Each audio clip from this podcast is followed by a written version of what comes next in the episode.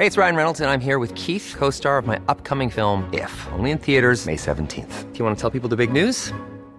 All right, I'll do it. Sign up now and you'll get unlimited for $15 a month in six months of Paramount Plus Essential Plan on us. Mintmobile.com slash switch. Upfront payment of $45 equivalent to $15 per month. Unlimited over 40 gigabytes per month. Face lower speeds. Videos at 480p. Active Mint customers by 531.24 get six months of Paramount Plus Essential Plan. Auto renews after six months. Offer ends May 31st, 2024. Separate Paramount Plus registration required. Terms and conditions apply if rated PG.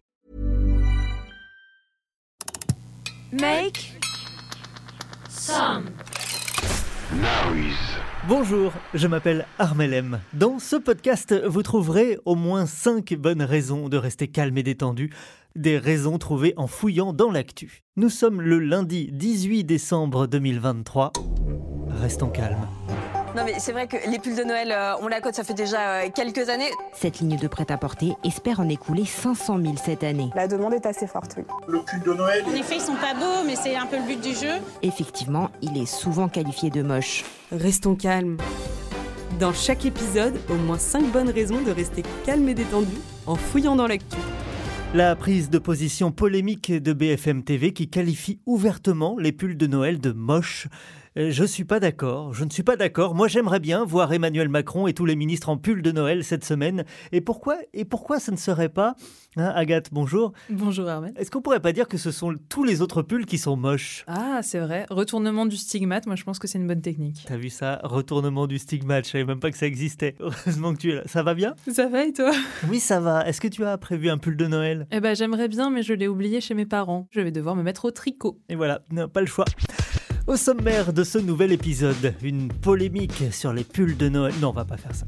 Des nappes phréatiques qui se remplissent, des patates anticycloniques qui déferlent, des explications aux nausées de grossesse, des négociations d'adhésion avec l'Ukraine et la Moldavie en Europe, la dépollution des calanques de Marseille. Agathe, quel est l'objet de ton énervement aujourd'hui? L'objet de mon énervement est aussi météorologique car on a dit que cet épisode était sponsorisé par Evelyne Delia. Restons calmes. Un podcast à respirer profondément chaque matin dès 7h. Tout de suite, la météo. À quel moment le bulletin météo s'est transformé en cours de météorologie? Moi je prends des notes hein, maintenant. Alors, après les plumes et les dômes de chaleur ou les bombes météorologiques, aujourd'hui, la rivière atmosphérique. Il pleut beaucoup en France depuis quelques semaines. De la mi-octobre à la mi-décembre, il est tombé 345 mm en moyenne, du jamais vu depuis le début des mesures en 1958 d'après Météo France. Seul le pourtour méditerranéen et la Corse échappent aux pluies. Du 8 au 12 décembre, ces fortes perturbations ont été favorisées par un filament nuageux situé au-dessus de l'océan Atlantique. Appelé rivière atmosphérique par les experts, ce long corridor transporte l'air humide issu des régions subtropicales comme les Bermudes ou les Antilles jusqu'au continent européen. Je vais tout de suite remercier la journaliste Julie Renson-Miquel dans Libération qui revient pour nous sur toutes ces notions. Rivière atmosphérique, donc. On risque d'en entendre souvent parler, les chercheurs s'attendent à ce que le réchauffement climatique augmente leur fréquence et leur durée. Cette fameuse rivière a commencé à s'estomper mardi dernier, laissant progressivement place à une patate anticyclonique, phénomène très courant, écrit Libé. Pour comprendre, alors il faut regarder la fameuse animation satellite, on, bah, on regardons-la. Pour certains anticyclones puissants, comme celui-ci que vous voyez à l'écran, la forme de l'isobare est circulaire, irrégulière, patatoïde, d'où son nom, c'est un anticyclone en forme de patate. Avec tout ça, bah on ne sait toujours pas quel temps il va faire. Euh, a priori, pas très beau. L'humidité des sols, apportée par les pluies à répétition, et la stabilité de l'atmosphère liée à l'anticyclone seront propices au développement de la grisaille, écrit Libé. Bah voilà, la grisaille, enfin un mot que je comprends. De toute façon, dans Restons calmes, il fait toujours beau. Tout de suite, quelques bonnes nouvelles, en bref. Bonne nouvelle Les nappes phréatiques se remplissent. Si les pluies ont causé des inondations catastrophiques dans le nord du pays, elles ont aussi permis de remplir les nappes phréatiques. 40% des nappes étaient encore sous les normales de saison au 1er décembre, mais près de la moitié étaient repassées au-dessus.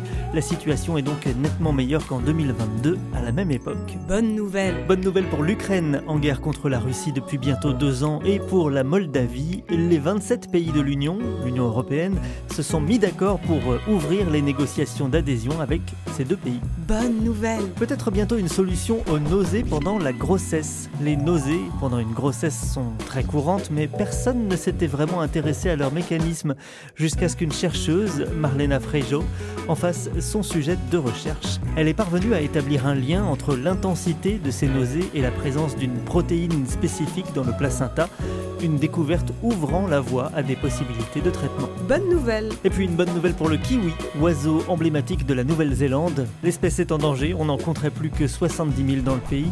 La bonne nouvelle, c'est qu'une chaîne de magasins retire de la vente des jouets à mâcher pour chiens en forme de kiwi austral, après l'indignation manifestée par les défenseurs de l'environnement qui tentent de sauver cet oiseau en, en voie de disparition.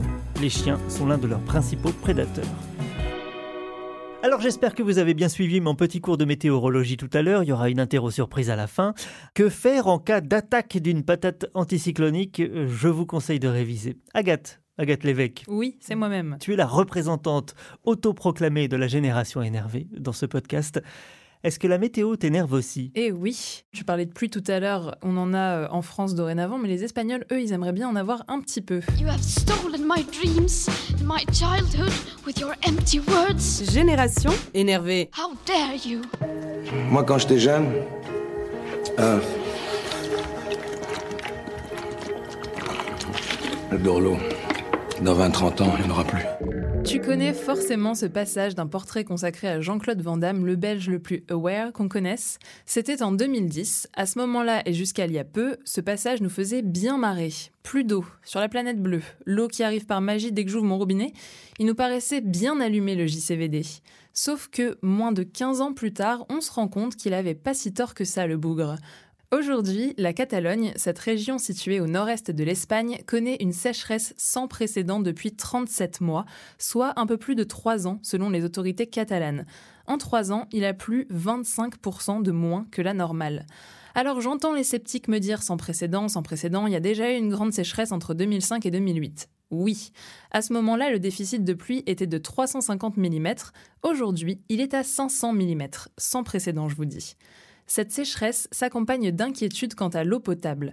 45% de la consommation d'eau potable dépend des bassins de rétention d'eau, remplis à l'heure actuelle à à peine 17% de leur capacité.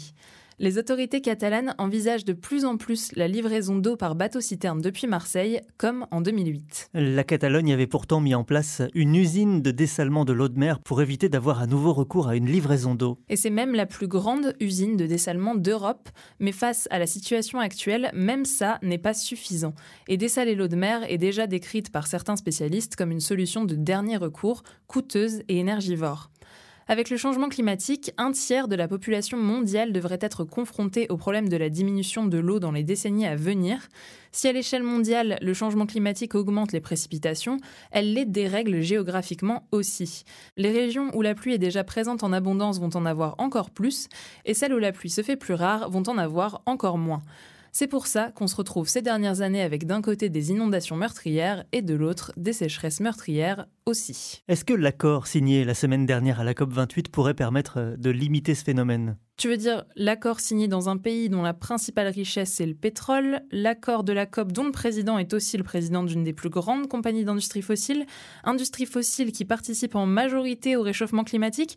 Alors j'aimerais bien avoir de l'espoir, croire au côté historique de cet accord, au fait que les pays vont se mettre en branle pour renverser la tendance, mais j'ai le souvenir, un peu lointain mais présent quand même, qu'en 2015 à la COP 21 de Paris, tout le monde se tombait dans les bras et se félicitait d'un accord aussi historique.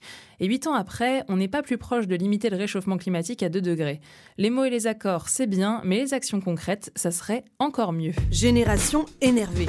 Agathe Lévesque, présidente. Moi, je vote pour toi. hein. Mais moi, je veux pas être présidente.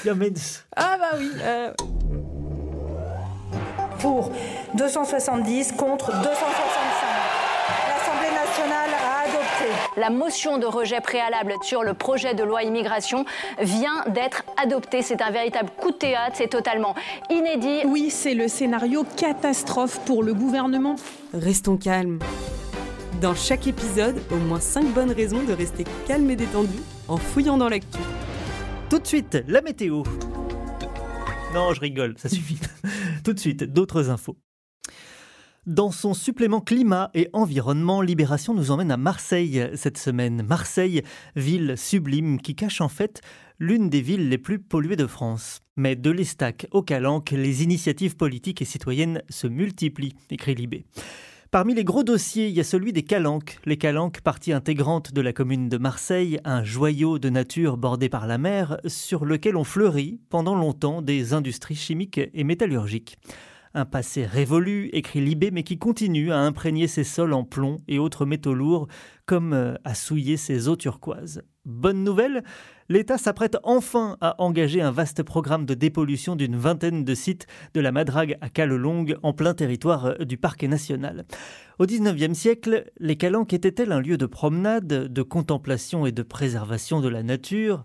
Pas du tout. C'était un bout du monde, un lieu de relégation pour les industries les plus polluantes de l'époque, nous dit Xavier Daumalin, professeur d'histoire contemporaine à l'université d'Aix-Marseille. La première usine ouvre en 1809 dans la calanque de Samena.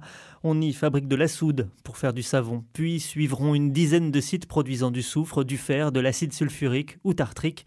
Et toutes les usines se délestaient des déchets, soit dans la mer, soit dans les collines, jusqu'à leur fermeture euh, au début du XXe siècle. En cadeau de cette époque, les sols gardent du plomb, de l'arsenic ou de l'ammoniac. Voilà, tout ça, c'est connu depuis longtemps, enfin au moins depuis 2005. Un rapport de l'Institut de veille sanitaire avait conduit à des travaux d'urgence pour interdire l'accès aux zones les plus accessibles et dangereuses. Il a fallu encore 20 ans pour que s'organisent des travaux plus ambitieux. Ils sont confiés à l'ADEME, l'Agence de transition écologique. Les travaux, à proprement parler, ne commenceront qu'en 2025, à l'issue d'une première phase de surveillance environnementale, et s'étaleront jusqu'en 2027. Voilà, bonne nouvelle, la dépollution des magnifiques calanques de Marseille va enfin commencer. Il fallait juste patienter un petit peu.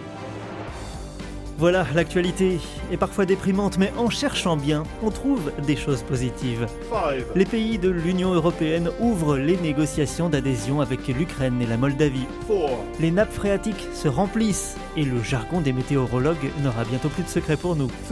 Peut-être bientôt une solution aux nausées pendant la grossesse. À Marseille, la dépollution des calanques va enfin commencer. En Nouvelle-Zélande, les kiwis ne sont plus considérés comme des jouets pour chiens. Voilà ce qu'on a trouvé aujourd'hui. N'hésitez pas à commenter, à vous abonner, à partager cet épisode ou à nous envoyer des chocolats parce que c'est la saison. Je vous donne rendez-vous demain entouré d'une belle équipe très calme. Restons calmes. Dès 7h, au moins 5 bonnes raisons de rester calme et détendu en fouillant dans l'actu. Vous avez aimé cet épisode? N'hésitez pas à le noter, le partager, le commenter et à revenir demain.